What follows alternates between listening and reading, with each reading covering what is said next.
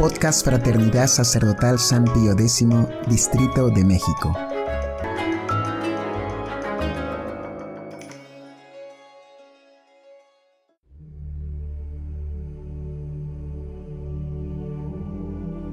Hojita de fe número 69.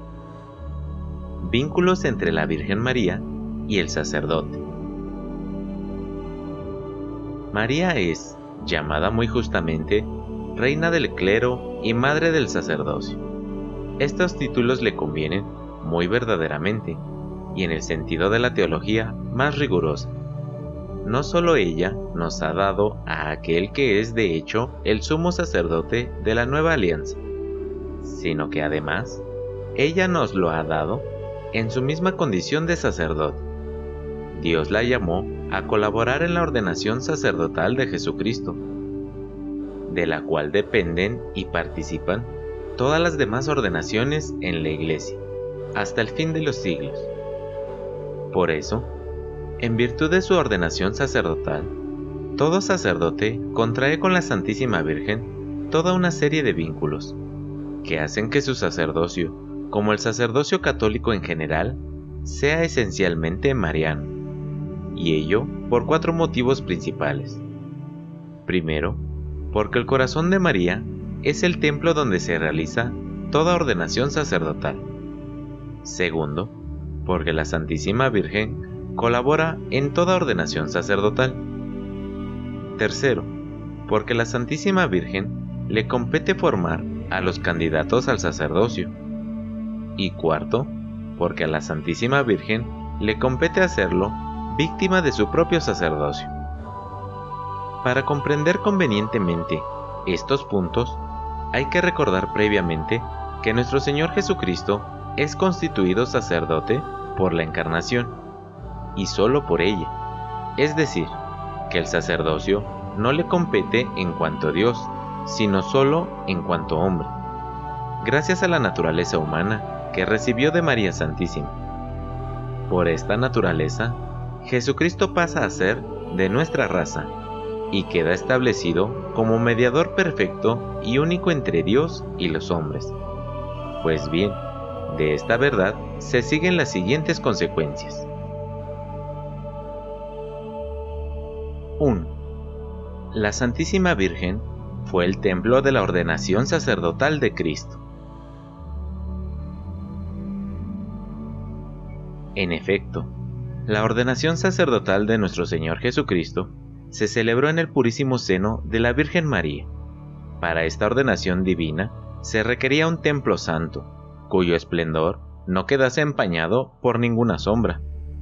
María fue el santuario virginal, amorosamente preparado por el Espíritu Santo, donde se celebró el rito inefable de la consagración de Jesús como sumo pontífice.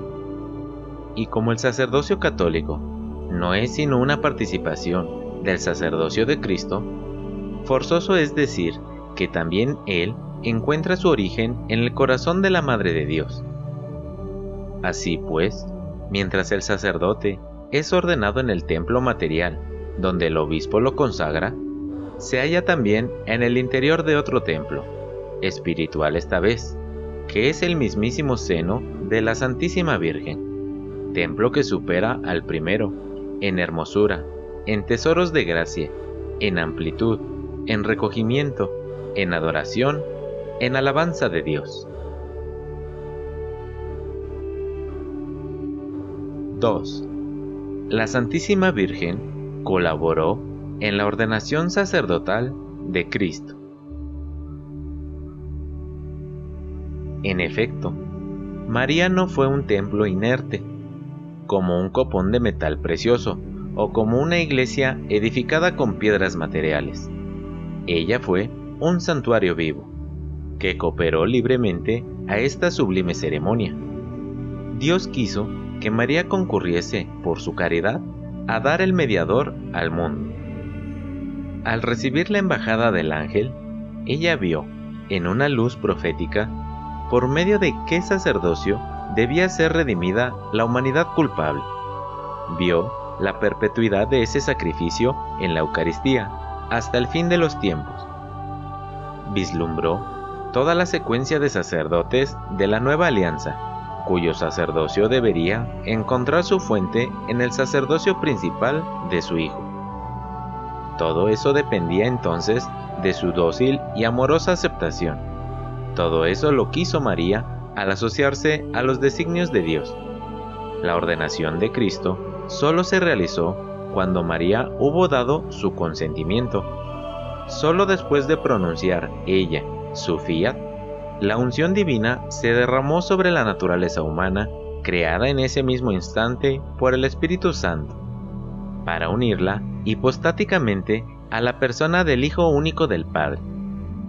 De este modo, por un nuevo título, el sacerdocio de Cristo depende de ella, y por consiguiente, también el sacerdocio católico, que se deriva totalmente del sacerdocio de Cristo, encuentra su origen en el fiat de la Madre de Dios.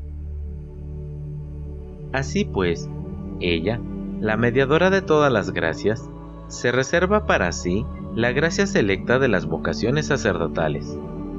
Ella es la que elige cuidadosamente a los candidatos sobre los que ha de recaer el privilegio de ser sacerdotes de su Hijo. De su consentimiento depende que lleguen a la ordenación quienes son revestidos del sacerdocio. ¿Qué motivo para ellos de profundo agradecimiento a la Madre de Dios? ¿Qué confianza en el amor de preferencia que la Santísima Virgen tiene hacia ellos. 3. La Santísima Virgen preparó el sujeto de la ordenación, Cristo Jesús.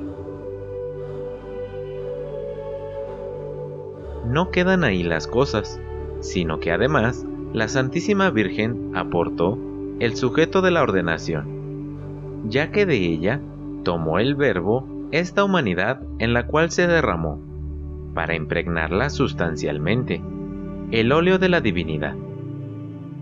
El Dios hecho hombre es sacerdote según la carne, y esta carne santísima la recibió él de la Virgen María.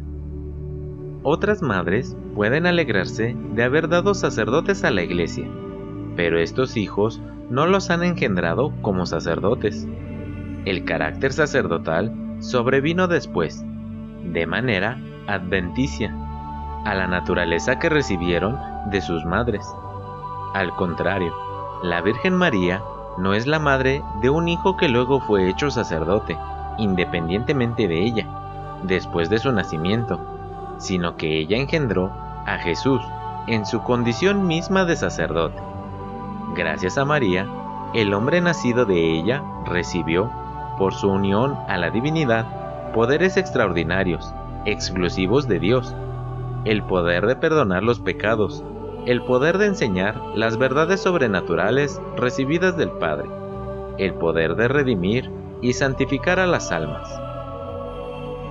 Lo mismo que la Santísima Virgen hizo con nuestro Señor, lo hace con todos los sacerdotes de su Hijo. Después de haber elegido cuidadosamente a los candidatos en los que Jesús debe ser configurado mediante el carácter sacerdotal, ella los engendra a este sacerdocio. Ella los reviste, por así decir, de los poderes divinos exclusivos de su Hijo. Ella los forma, los adiestra, los acompaña en su actividad sacerdotal.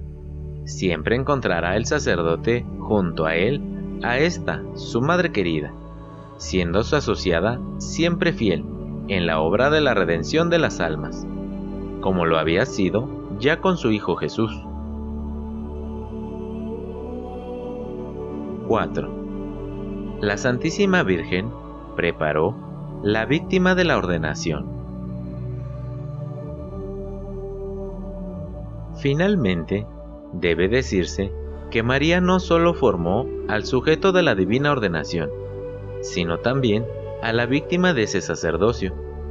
En efecto, para ser víctima hay que tener algo que ofrecer, que sacrificar, que inmolar. Jesucristo recibió de María ese algo que ofrecer, a saber, su misma naturaleza humana, su cuerpo y su sangre, capaz de sufrir y de morir, capaz, por lo tanto, de ser destruida e inmolada en honor de Dios, para adorar a la Divina Majestad, expiar los pecados, agradecer los bienes divinos e impetrar las gracias de Dios. Esta era la única hostia capaz de aplacar a la justicia divina, y por eso Jesucristo comenzó su sacrificio, es decir, comenzó a ser víctima en el seno de María. De este modo, la Santísima Virgen no solo fue el templo de la ordenación sacerdotal de Cristo, sino también el altar donde ese mismo Cristo empezó a inmolarse. Al entrar en el mundo, Cristo dice, Sacrificios y ofrenda no quisiste, pero me diste un cuerpo a propósito. Holocaustos y sacrificios por el pecado no te agradaron. Entonces dije, heme aquí presente. En el comienzo del libro está escrito de mí, quiero hacer, oh Dios, tu voluntad.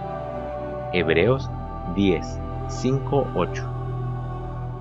Esta misma hostia, proporcionada por la Virgen, es la que se ofreció en el cenáculo y en la cruz, en la acción suprema de la inmolación, y cuya oblación se renueva cada día en nuestros altares por el misterio de los sacerdotes. Por eso los santos padres aclaman a María como el tallo glorioso de que brota nuestra Eucaristía. También por eso, la Iglesia nos hace cantar que la hostia eucarística nos ha sido dada por María. Ave verum corpus natum de María Virgine. Salve, cuerpo verdadero, nacido de la Virgen María. Por idénticas razones, le corresponde a la Santísima Virgen formar y adiestrar a los sacerdotes católicos a su victimado, a la inmolación de su propio sacerdocio, a esa ciencia tan sublime de la cruz, lo que ella fue para Jesús, lo que sigue siendo para el sacerdote de Jesús. Conclusión Se ve entonces que los lazos estrechos vinculan al sacerdote con María, ya que ella fue el santuario donde se celebró la ordenación del gran pontífice, fuente de todo sacerdocio, ya que Dios hizo depender de su consentimiento este sacrificio inefable, ya que, en fin, ella proporcionó el sujeto de la ordenación y la hostia santa del sacrificio. Hay que decir que el sacerdocio católico es esencialmente dependiente de María, que encuentra sus orígenes en María, y que por consiguiente ella es llamada merecidamente Madre del Sacerdocio y Reina del Clero. Por eso mismo, todo sacerdote católico, para conformarse al plan divino y hacer fecundo para las almas el poder que ha recibido, debe recurrir a María Santísima y hacer depender de ella su sacerdocio. Si quiere ser fiel a la gracia de su vocación, la devoción a la Santísima Virgen no ha de ser para él tan solo un episodio en la obra de la santificación, sino que ha de ser la forma misma de su vida espiritual. De esta misma devoción a María debe esperar, de parte de la Santísima Virgen, dos importantísimas gracias. La primera es la gracia de morar siempre en este templo interior, que es el corazón de María. Ahí fue ordenado sacerdote. Esa es y debe seguir siendo su atmósfera propia. En el interior de María ha de aprender a recogerse, refugiarse y perderse para llegar a ser un auténtico sacerdote. La segunda es la gracia de seguir beneficiándose de los cuidados maternos de María, para que ella, con su colaboración efectiva, prosiga en su alma la obra de formación sacerdotal. A ella debe de acudir para pedir al Señor las disposiciones interiores, verdaderamente sacerdotales, que lo hagan asemejarse cada vez más a Jesucristo sacerdote rueguen intensamente las almas piadosas a la Madre del Sacerdocio, para que derrame abundantemente las gracias de devoción sobre las nuevas generaciones, para que ella suscite sacerdotes fervorosos, firmes en la doctrina de la fe, devorados por el celo de la caridad, dispuestos a ofrecerse cada día en holocausto en unión con Cristo, víctima eucarística, y para que en cada joven clérigo ella prepare con cuidado materno el sujeto de la ordenación, como lo hizo con Jesucristo.